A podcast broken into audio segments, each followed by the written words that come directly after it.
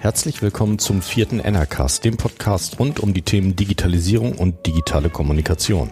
Heute bin ich zu Gast bei Stefan Handwerker, dem Geschäftsführer der Internationalen Schule in Hannover. Wir sprechen über die Themen Digitalisierung in der Schule und wie diese Themen an die Schüler schon herangebracht werden. Ein spannendes Thema und ich wünsche viel Spaß dabei. Herzlich willkommen beim NR Cast mit Carsten Meiners. Ja, ich sitze jetzt äh, bei Stefan Handwerker im Büro in der Internationalen Schule in Hannover. Hallo Stefan. Hallo Carsten, grüß dich. Ähm, ja, vielen Dank für deine Zeit und ja, wir probieren heute mal einen Podcast aufzunehmen und sprechen über Digitalisierung in der Schule. Stefan, erzähl doch mal kurz, wer ist Stefan Handwerker privat, beruflich, wie bist du hierher gekommen? Okay, gerne. Ja, wie gesagt, mein Name ist Stefan Handwerker, ich bin jetzt 50 Jahre alt und bin seit sechseinhalb Jahren als kaufmännischer Geschäftsführer hier an der internationalen Schule. Äh, ich habe noch ein pädagogisches Pendant, meine Kollegin, die den äh, pädagogischen Teil verantwortet. Und in meinen Verantwortungsbereich fallen halt alle verwaltungstechnischen Sachen, Finanzen, Personal, alles, was dazugehört. Ich bin also kein Pädagoge, kein Lehrer, sondern äh, gelernter Kaufmann, komme auch aus komplett anderen Branchen, habe davor in der Touristik gearbeitet, bei der Firma Hurtigruten, davor in der Brand- und Wasserschadensanierung. Ähm, also insofern komplett andere Branchen, sehr viele Erfahrungen gesammelt. Letztendlich das Kaufmännische ist aber überall sehr ähnlich. Insofern, ja, macht es immer viel Spaß, wenn man sich mit dem Produkt äh, identifizieren kann. Und das haben wir hier ein ganz tolles, die Ausbildung von Schülern. Das gefällt mir sehr gut hier. Das hört sich spannend an. Ähm, vielleicht sagst du noch mal so ein paar Eckdaten zu der internationalen Schule. Ähm, wie viele Schüler haben wir hier? Wie, äh, wie viele Nationen kommen hierher? Oder, oder was, was sind das auch für Schüler? Haben wir hier mehr Einheimische oder wo kommen die überall her? Ja, gerne. Äh, wir haben an der Schule rund 600 Schüler bei uns. Äh, bei uns beginnt der Unterricht mit drei Jahren im Kindergarten, geht dann bis zur 12. Klasse. Nach der 12. Klasse legen unsere Schüler hier die Prüfungen zum International Baccalaureat ab. Das ist sowas wie das internationale Abitur. Ähm, wir wurden mal gegründet für die internationalen Fach- und Führungskräfte, die nach Hannover kommen, damit die Familien einen entsprechenden Hintergrund haben, damit sie mit der Familie überhaupt hier anreisen können, damit die Kinder beschult werden können dazu. Wir haben aber mittlerweile auch einen Anteil an rein deutschen Familien von etwa 35 bis 40 Prozent um den Dreh. Unterrichtssprache ist bei uns auf Englisch bis auf natürlich die Sprachen Deutsch verpflichtend, äh, Französisch und Spanisch als Wahlsprachen dabei.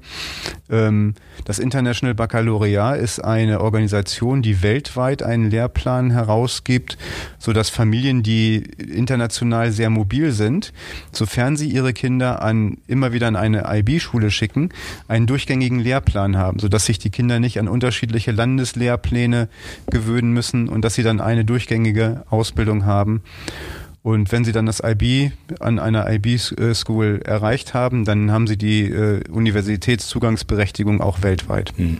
Wie, wie lang ist denn so ein Schüler durchschnittlich hier, wenn du sagst, die Eltern wechseln ja häufiger? Dann muss, hat das ja auch mit Schulwechsel zu tun dann, ne? Ja, also es gibt so Statistiken, die sagen vier bis sechs Jahre etwa, wobei wir ganz viele Schüler bei uns sehen, die kommen hier im Kindergarten zu uns und sind dann tatsächlich die gesamten Jahre bis zum IB dabei. Ähm, wir haben auch häufig das Phänomen, Phänomen, dass Menschen sagen, wir kommen für ein paar wenige Jahre in die Region Hannover und verlieben sich dann in die Gegend hier und bleiben dann auch hier und dementsprechend sind dann unsere Schüler auch die ganze Zeit bei uns. Also ist Hannover doch gar nicht so schlecht, was man dem allgemein dem äh, Ruf der Stadt mal so nachsagt oder der Region. Ne? Ja, das ist das Komische. Ich glaube, nur Hannoveraner reden eigentlich Hannover irgendwo so ein bisschen runter bei der Sache, weil jeder, der hierher kommt und mal ein bisschen genaueren Blick riskiert, der sagt einfach, es ist eine sehr hohe Lebensqualität. Ich sehe das ja bei unseren Lehrern, die auch aus aller Welt kommen, immer wieder. Äh, die kommen hierher, gucken sich um und sagen, was für eine tolle Stadt, was für eine sichere Stadt, wenn sie denn aus irgendwelchen großen amerikanischen Städten kommen. Mhm. Äh, sie loben immer wieder den Lebensstandard hier, die Lebensqualität, die vielen Grünflächen, das kulturelle Angebot. Also Hannover ist schon spitze. Mhm Wenn du sagst 600 Schüler, wie, wie viele Lehrer gehören so ungefähr dazu, so im Durchschnitt? Wir haben rund äh, 90, 95 Lehrer bei uns an der Schule.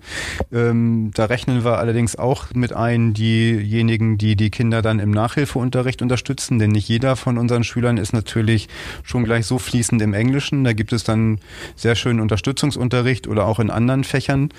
Da wir ja äh, allen Kindern, die aus dem Ausland hierher kommen, einen Schulplatz anbieten, sind wir auch mehr so angelehnt an das Konzept Gesamtschule. Das heißt, es gibt immer auch Schüler, die sind in manchen Fächern vielleicht nicht so stark, bekommen dort Nachhilfe. Und man muss natürlich auch eine gewisse ja, psychologische Betreuung äh, den Schülern zur Verfügung stellen. Denn nicht jeder freut sich, aus seinem Umfeld herausgerissen zu werden und mit Mama und Papa dann nach Deutschland zu reisen, vermisst vielleicht die Freunde zu Hause oder hat andere Probleme. Und da haben wir eben auch ein sehr breites Angebot, dass die Schüler sich dann schnell bei uns sehr wohlfühlen. Hm. Wie viele Nationen habt ihr hier so um, ungefähr? So um und bei 60 unterschiedliche Nationen haben wir bei uns auf dem Schulhof. Oh, wow. Klar, mit 35 Prozent sind die Deutschen relativ relativ äh, stark vertreten. Mhm. Dann haben wir aber sehr viele Amerikaner, sehr viele Japaner dabei. Äh, Briten haben wir äh, relativ viele. Und was interessanterweise gewachsen ist in den letzten Jahren, sind äh, aus dem arabischen Raum, aus Saudi-Arabien Schüler. Okay. Das heißt, die Eltern sind dann hier beruflich tätig und kommen dann für eine gewisse Zeit oder eben auch länger dann hierher. Genau, genau.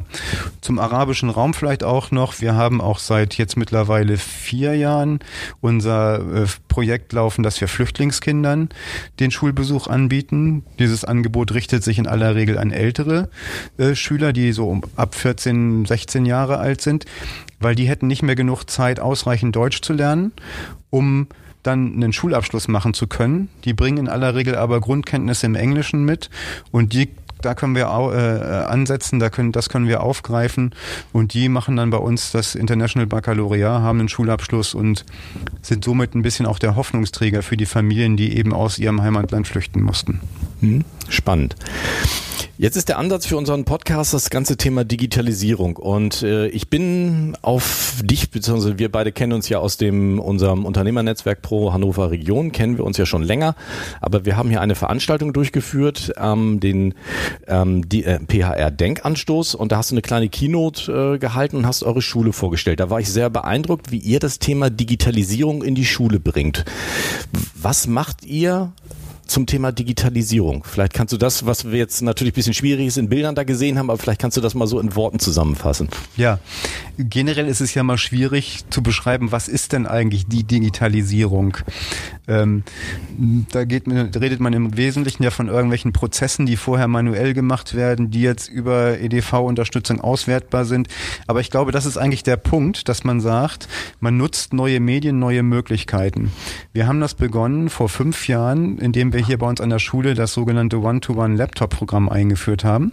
Das heißt, da haben Schüler dann äh, ab der sechsten Klasse ihr eigenes Laptop mitgebracht und das wurde im Unterricht in unterschiedlichen Fächern immer wieder eingesetzt.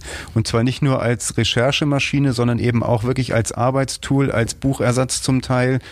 Ähm, Heute sind wir so weit, dass wir zum Beispiel im Google Classroom arbeiten. Da können Schüler ihre Arbeiten einstellen, da können sie gemeinsam an Dokumenten arbeiten, da können sie Hausaufgaben gestellt kriegen, die sie dann auch wieder dort einstellen. Der Lehrer äh, kann die entsprechend korrigieren. Äh, sie können das bei uns in den Unterrichtsräumen dann äh, entsprechend an die über die Beamer an die äh, Whiteboards werfen. Das kann gemeinsam diskutiert werden, gemeinsam dann dort auch verändert werden. Es ist einfach so dieses äh, Scheren von Dokumenten, was sehr stark im Unterricht jetzt auch stattfindet.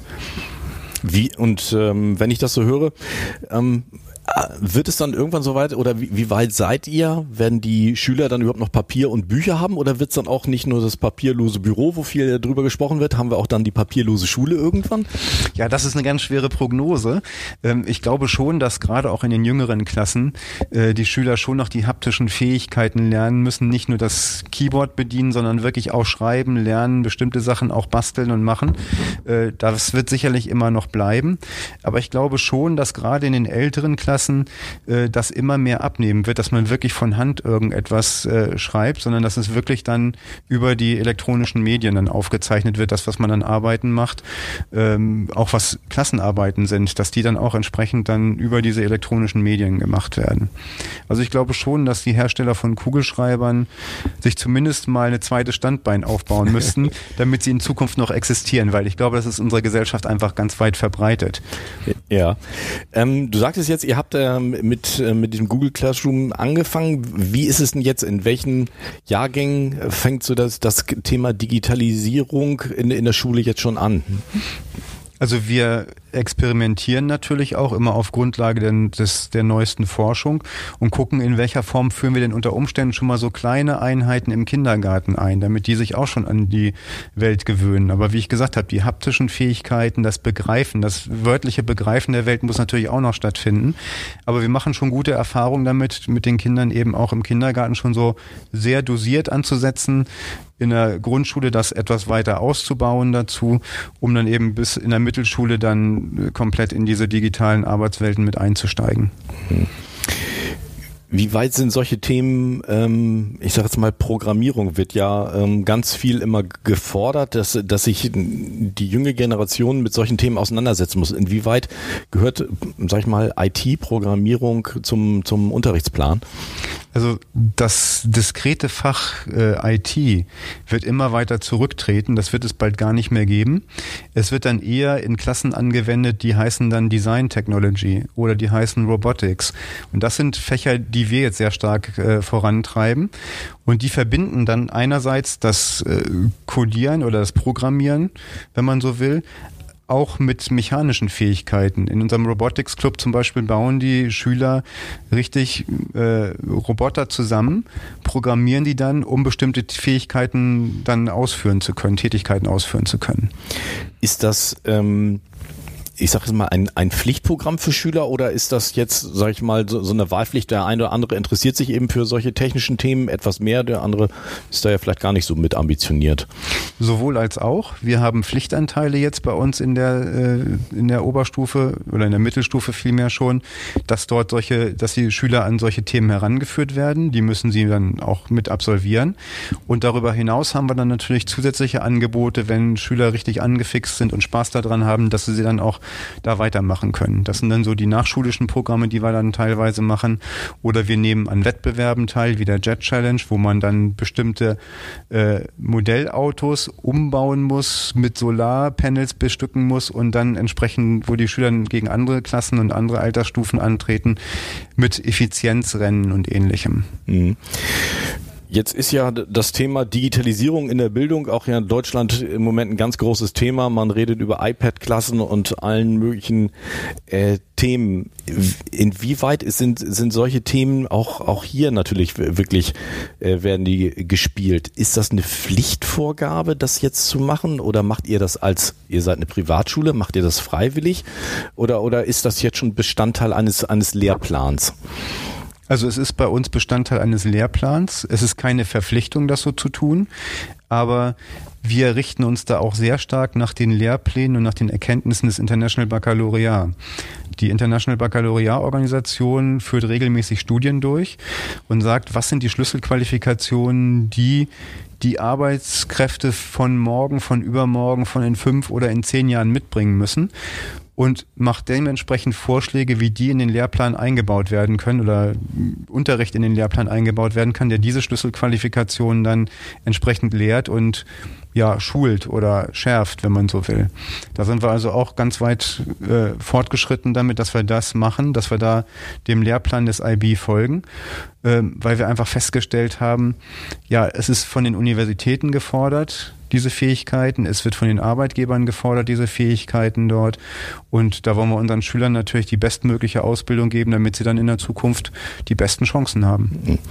Das hat natürlich auch häufig was mit, äh, mit finanziellen Mitteln zu tun. Wenn wir über die öffentlichen Schulen ähm, reden, da ähm, meine Tochter ist auch an einem äh, normalen Gymnasium, nenne ich es einfach mal, äh, die mir gerade letzte Woche noch irgendwas erzählte, dass sie irgendwelche Folien für einen Overhead-Projektor malen müsste. Da sind wir natürlich irgendwie, äh, ist die Diskrepanz ja ziemlich groß dazwischen. Dann, ne? Ja, das ist natürlich das Drama äh, bei uns im deutschen Bildungssystem, dass dort die Finanzierung ganz stark hinterherhängt. Ich meine, in Hannover unterhalten wir uns relativ viel darüber, ob die Gebäude denn eigentlich noch äh, für eine Schule in Ordnung sind, ob nun die sanitären Anlagen in Ordnung sind. Ähm, eigentlich sollten wir darüber reden, wie ist die EDV-Ausstattung, wie sind solche Medien mit äh, einzubeziehen. Da haben wir als Privatschule natürlich den Vorteil, dass wir uns äh, über Schulgelder äh, finanzieren und dass die Eltern, die unser Klientel sind, im Wesentlichen auch andere Schulen auch im Ausland kennen und bestimmte Forderungen an die Ausstattung bei uns haben, so dass wir uns in der Richtung halt schon entwickelt haben. Wir haben relativ früh Smartboards bei uns gehabt. Jeder Klassenraum hat bei uns einen Beamer. Jetzt sind wir eben auch dabei, diese iPad-Klassen, die gibt es schon längst bei uns oder Laptop-Klassen in der Grundschule dazu. Ich habe schon das One-to-One-Laptop-Programm erwähnt. Da müssen wir natürlich auch immer State of the Art sein damit. Da sind wir dann schwer am Investieren auch in der Richtung. Ich glaube, dass das auch notwendig ist, um wirklich zukunftsfähige äh, Qualifikationen zu schaffen da. Mhm. Ähm wie sieht denn das aus? In, also wenn ich das jetzt ähm, aus den deutschen Medien dann ein bisschen höre, klar, inzwischen wird auch viel Geld ausgegeben, um auch äh, in die äh, deutschen Schulen, in die, in, in die öffentlichen Schulen zu investieren. Das große Problem sind natürlich aber auch die, die Lehrkräfte, äh, die auch entsprechend diese Ausbildung überhaupt haben, um, um das überhaupt vermitteln zu können, weil häufig ja. hat man es ja, dass die Schüler im Grunde den Lehrer dann erklären, wie die, wie die Technik funktioniert. Wie, wie löst ihr das Problem? Habt ihr Lehrkräfte so viel? Ist der Markt da an, an Lehrkräften? Ähm, natürlich muss man seine Lehrkräfte auch schulen, die müssen mit den Gerätschaften umgehen können, aber man muss einen Trugschluss vermeiden. Der Lehrer kann gar nicht mehr derjenige sein, der sich am allerbesten auskennt. Die Schüler sind heute alle so weit und jeder hat ein bestimmtes Spezialwissen. Der kann gar nicht mit den 15, 20 Schülern, die er im Klassenraum bei uns hat, in jedem Gebiet mithalten. Das ist, glaube ich, auch ein Shift in der Einstellung, der stattfinden muss, dass man sagt, ich kann gar nicht der Beste überall sein. Und es ist völlig okay, wenn mir ein Schüler erklärt, wie etwas auf dem Gerät funktioniert, weil auch die Lehrer sind bei uns zum lebenslangen Lernen äh, angehalten dabei. Und natürlich hat man manche Lehrkräfte, die sind da schneller mit dabei und manche, die sind ein bisschen zögerlicher dabei, diese äh, Techniken mit einzusetzen. Aber im Großen und Ganzen haben wir hier sehr gute Erfahrungen damit gemacht, eben, dass wir diesen Druck wegnehmen und sagen, ihr müsst gar nicht alles können. Lasst doch einen Schüler nach vorne an die Tafel und eine bestimmte Sache erklären. Das ist für den Schüler gut. Die anderen Schüler lernen von diesem einen Schüler und der Lehrer lernt auch gleich mit dabei. Aber das ist natürlich auch eine komplett andere Denkweise. Ich meine, das klassische Bild von Schule ist doch, der Lehrer da vorne ist der Allwissende, der mir irgendwas erzählt und äh, die Schüler äh, müssen dem da vorne folgen. Das ist natürlich auch eine komplett andere ja, Einstellung. Ja, ich glaube, das ist auch ein ganz wichtiger Wechsel, den wir im Schulsystem äh, durchziehen müssen. Ähm, das Lernen auf Vorrat irgendwelche Gedichte auswendig lernen oder irgendwelche Formeln oder Verfahren auswendig lernen, ist heute sehr, sehr überflüssig geworden, weil das ist im Internet zwei Klicks weg, diese Information.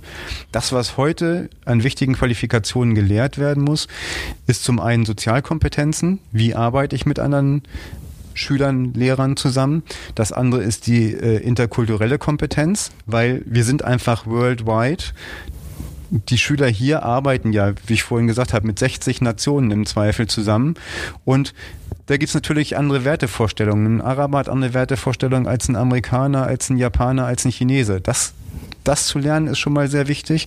Und die dritte sehr wichtige Komponente dazu ist die Methodenkompetenz. Und da sind unsere Lehrer natürlich immer noch im Vorteil, wenn es dann darum geht, wie gehe ich an Probleme ran, wie löse ich Probleme, wie eigne ich mir das Wissen an, wie arbeite ich mit anderen zusammen.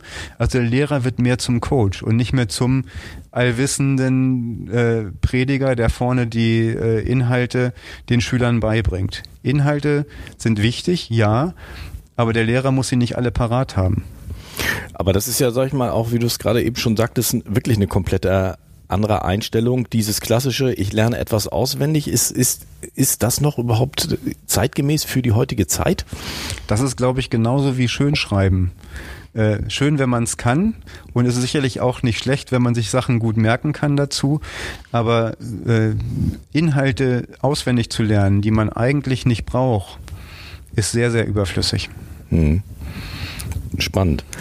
Ähm, was sind dann, ich meine, ihr seid jetzt ja schon, ich behaupte mal, relativ weit mit diesen ganzen Themen. Was sind denn für euch noch äh, Herausforderungen für die Zukunft? Gibt es überhaupt jetzt welche? Weil ich meine, Digitalisierung ist ja ein ständig wechselnder Prozess. Wo, wo seht ihr die nächsten Schritte? Habt ihr die schon im Kopf? Ja, sicherlich gibt es immer noch wieder Felder, auf denen wir jetzt auch schon anfangen zu experimentieren dabei. Äh, das Thema Robotics ist bei uns noch relativ neu.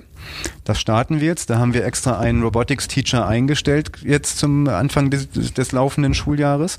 Machen da super Fortschritte damit. Eben über solche äh, Wettbewerbe werden wir dann auch lernen, wie die Jet Challenge oder die äh, First Lego League, an der wir uns äh, damit beteiligen.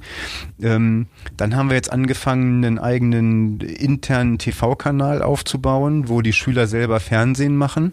Damit experimentieren wir. Ja, und das, was auch noch so ein Thema ist, ist vielleicht auch künstliche Intelligenz. Wie können wir das denn in den Unterricht mit einbauen? Wie lernen wir denn damit umgehen?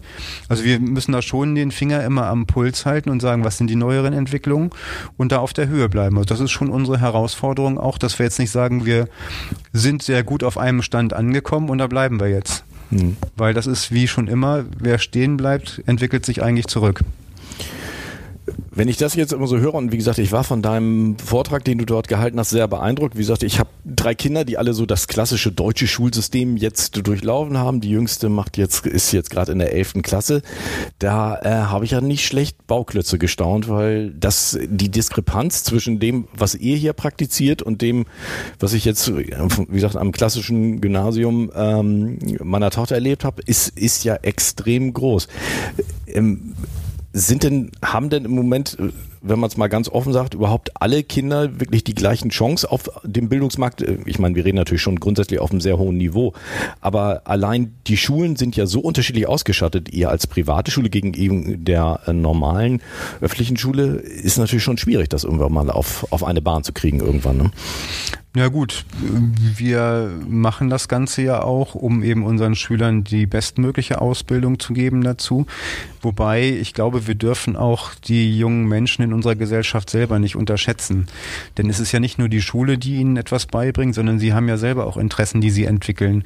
Und hatten wir vorhin ja auch schon, der Lehrer kann gar nicht mehr alles wissen, wie man ein bestimmtes äh, Laptop bedient oder welche, welche Programme man am besten bedient. Das bringen sich die Kinder ja auch schon selber zum Teil mit bei oder bringen sich das gegenseitig bei dabei. Ich glaube schon, dass auch das deutsche Schulsystem jetzt sicherlich besser ausgestattet sein könnte und äh, in Richtung Zukunftsorientierung sicherlich noch einiges machen könnte, aber das ist für uns genauso der Fall. Ich glaube, wir sind auf unterschiedlichen Schienen unterwegs und es ist, glaube ich, keinesfalls so, dass wenn Schüler einen deutschen Schulabschluss machen, dass man sagt, die sind jetzt irgendwo abgehängt. Weil ganz viel spielt sich ja auch im nachschulischen Bereich ab im eigenen Interessenbereich und auch im Elternhaus. Und Carsten, wenn ich sehe, was du hier an technischem Equipment so auffährst an Sachen, da werden deine Kinder ja wahrscheinlich auch ein gewisses Interesse zu haben oder du zeigst ihnen das ja auch irgendwo, davon lernen sie ja auch. Also es ist schon auch sehr wichtig, dass dieser Bereich aus dem elterlichen Bereich auch die, äh, der Bildungsbereich abgedeckt wird. Gut, das klar, das ist natürlich immer in, in jedem Bereich, ähm, wie weit, was kommt vom, vom Elternhaus mit an, an Unterstützung ist, ist natürlich immer ein, ein wichtiger Faktor. Ähm, Wir machen es unseren Schülern wahrscheinlich einfach nur ein bisschen leichter, weil es eben im Unterricht so äh, mitgemacht wird. Wobei ein ganz wichtiger Faktor ist auch, die Schüler zu interessieren, sie wirklich zu engagieren dabei, dann muss man niemanden anhalten, mach mit im Unterricht, wenn die Spaß daran haben, wenn sie wirklich Freude am Lernen haben. Und ich glaube, das ist ein bisschen der Unterschied, wenn man sagt, sie können selber Sachen machen, wie in unserem Makerspace, wo sie selber was basteln. Früher hätten wir wahrscheinlich in unserer Schulzeit Werkraum gesagt, wobei da haben wir mit Ton gearbeitet und mit Farbe. Äh, wir arbeiten jetzt schon hier auch eben mit, mit Holz, mit Metall, mit elektronischen Schaltkreisen, auch in Richtung Programmierung und solche Sachen. Und wenn man mal sieht, wie engagiert die Kinder dabei sind, dann muss der Lehrer Lehrer sie nicht anhalten und sagen, nun mach mal. Da wollen die selber machen und sagen dann auch, schade, die Stunde ist schon vorbei. Ich glaube, das ist so ein bisschen der Vorteil, den wir dann auch haben hier bei uns. Ja, äh, klar, bestimmt auch klarer Fall. Aber das ist eine, es ist natürlich auch immer eine Frage der, der, der finanziellen Mittel wahrscheinlich am, am Ende des Tages auch. Also natürlich. Ich kenne das aus meiner aus meiner Schulzeit. Ich bin ja nun auch schon äh, ein paar Tage älter. Da haben, haben wir den ersten Computer gekriegt. Damals ein Apple IIe. Oh mein Gott, La, lange her. Den immerhin haben, Apple. Immerhin war es damals ein Apple, äh, den aber damals auch, äh, den die Schule auch nur hatte, weil sich der Förderverein der Eltern die Geld gesammelt haben und damals über 10.000 Mark äh, gesammelt haben, um so einen Computer anzuschaffen. Aber also es, letztendlich hängt es dann häufig doch an Initiativen von auch von Eltern, um, um sowas ja. mit reinzubringen dann. Ja. Also das kann ich nur unterschreiben. Eltern können sich nicht da raushalten, können sagen, die Erziehung überlasse ich der Schule. Sondern sie müssen sich selber dafür interessieren, was ihre Kinder denn machen, müssen das mit unterstützen äh, sich da mit engagieren. Gut, und im Idealfall sagen die natürlich, ich würde an der Schule gern diese jene solche äh, Tätigkeit sehen und würden im Zweifel dann auch äh, eine Sammlung machen oder bei den Fördervereinen dann entsprechend Mittel zur Verfügung stellen. Ich glaube, das ist auch ein sehr gängiger Weg äh, für deutsche Schulen, für öffentliche Schulen. Gibt es bei euch Anforderungen seitens der Eltern noch an euch an die Schule oder ist das durch dieses internationale Format komplett abgedeckt? Ähm, es gibt immer wieder auch Anforderungen an uns, äh, denen wir dann auch nachkommen. Ähm, wir hatten jetzt in den letzten Jahren verstärkt die Anforderungen in den sogenannten MINT-Fächern, Mathematik, IT, Naturwissenschaften, Technik, unseren Fokus zu stärken, dort einen Schwerpunkt zu setzen. Und dem sind wir dann natürlich auch nachgekommen, weil sich das eben auch mit den äh, Ergebnissen aus den Studien der IB äh, gedeckt hat dazu. Da gehen wir dann natürlich auch drauf ein. Oder auch wenn Eltern sagen, wir würden gerne eine bestimmte Aktivität haben. Wir haben jetzt auch einen großen Schulgarten zum Beispiel angelegt, wo Eltern sagen, sagen, es wäre doch schön, wenn die Kinder auch lernen, wie wächst denn eigentlich ein Kürbis oder eine Gurke oder eine Tomate oder ähnliches dazu und die Kinder dazu anhalten, im Garten da ein bisschen was mitzumachen. Darauf gehen wir natürlich auch ein. Also ist es nicht alles nur was mit, in den digitalen Themen, was, was da dann plötzlich irgendwie äh, hochkommt in irgendeiner Form oder so? Nein, nein, nein, nein. Also da muss man auch, glaube ich, sehr, sehr gut die Balance halten, weil nur digital und nur EDV äh, ist auch nicht richtig. Ähm, wir stellen das ja heute häufig fest. Auf dem iPad laufen die Kinder wissensmäßig Kreise um uns, machen Sachen, da staunen wir nur drüber. Aber den Fahrradreifen können sie nicht mehr reparieren. Und das ist das, wo wir auch aufgreifen, wo wir sagen, wir machen jetzt den sogenannten Outdoor Classroom bei uns, wo die Schüler regelmäßig Unterricht draußen haben, zu solchen Themen wie eben, wie schaffe ich es denn mal ein Feuer zu entfachen ohne ein Streichholz und ein Feuerzeug in der Form? Oder wie koche ich denn mal etwas über einem Lagerfeuer? Oder was gibt es denn für Bäume und Sträucher da draußen? Oder wie baue ich mal etwas? Das ist bei uns jetzt auch wieder ganz stark in den Fokus gerückt. Also man muss immer die Balance ganz gut halten zwischen dem, was digital stattfindet und was auch in der analogen Welt sich äh, abspielt. Das heißt, ihr müsst euch über sowas auch schon wieder Gedanken machen, das nicht zu digital zu machen mit allem drum und dran. Absolut, absolut. Wenn die Schüler von sich aus schon sehr viel Zeit mit Computern und mit ihren Smartphones verbringen, dann muss man sie auch ein bisschen anleiten dazu, dass da außerhalb dieser digitalen Welt auch noch was ist, was vielleicht mit richtigen Beziehungen und richtigen äh, Begegnungen zu tun hat. Aber ich glaube, das ist auch ein Problem, was jedes Elternhaus irgendwo hat, was jede Schule irgendwo hat, äh, seit dem Zeitalter der Smartphones und der gesamten Chat- und äh, Social-Media-Plattformen dazu, dass man die Schüler dann oder die Kinder dann auch ja dazu anhält, auch mal was anderes zu machen und nicht nur zu checken, was habe ich denn für Snapchat äh, äh, Nachrichten jetzt gerade gekriegt. Spannend. Ja, das finde ich, äh, finde ich toll, dass man sich wirklich dann auch darüber jetzt schon wieder Gedanken machen muss. Absolut. Gibt es den Digital Detox in der Schule dann auch schon wieder? Ja, und das, das ist auch eine Forderung des äh, International Baccalaureat. Man fordert die Rounded Personality. Das heißt, dass Schüler auf unterschiedlichsten Gebieten sich ausprobieren können oder auch gefördert werden, so dass sie zum Beispiel auch bei Theateraufführungen mitmachen oder bei äh, Konzerten mitmachen bei uns. Äh, und da kommen manchmal ganz tolle Talente dabei raus. Und man staunt wirklich. Da ist eine ganz, ganz ruhige Schülerin, die eigentlich so ja nie irgendwo richtig auffällt. Und auf einmal bei einem Schulkonzert singt sie den Song Fever nur mit Bassbegleitung. Und ich kriege jetzt noch Gänsehaut, wenn ich daran denke, wie sie das gemacht hat, was da rausgekommen ist. Und die macht jetzt tatsächlich auch ein Studium in Richtung Musik. Toll. Was vorher niemand gedacht hätte. Ja, Spannend. Ja, ich finde es total toll, wie, was ich hier bei euch in der Schule erlebt habe, wie ihr das Ganze macht. Ja, ich sage mal schon mal herzlichen Dank äh, dafür. Ich glaube, wir haben mal so einen Sehr kleinen gern. Einblick äh, bekommen, wie ähm, das Thema digital, aber inzwischen ja auch analog wieder in, in der Schule, in der internationalen Schule in Hannover ähm, gelebt hat. Ja, vielen Dank. Vielen Danke Dank, dir, Carsten.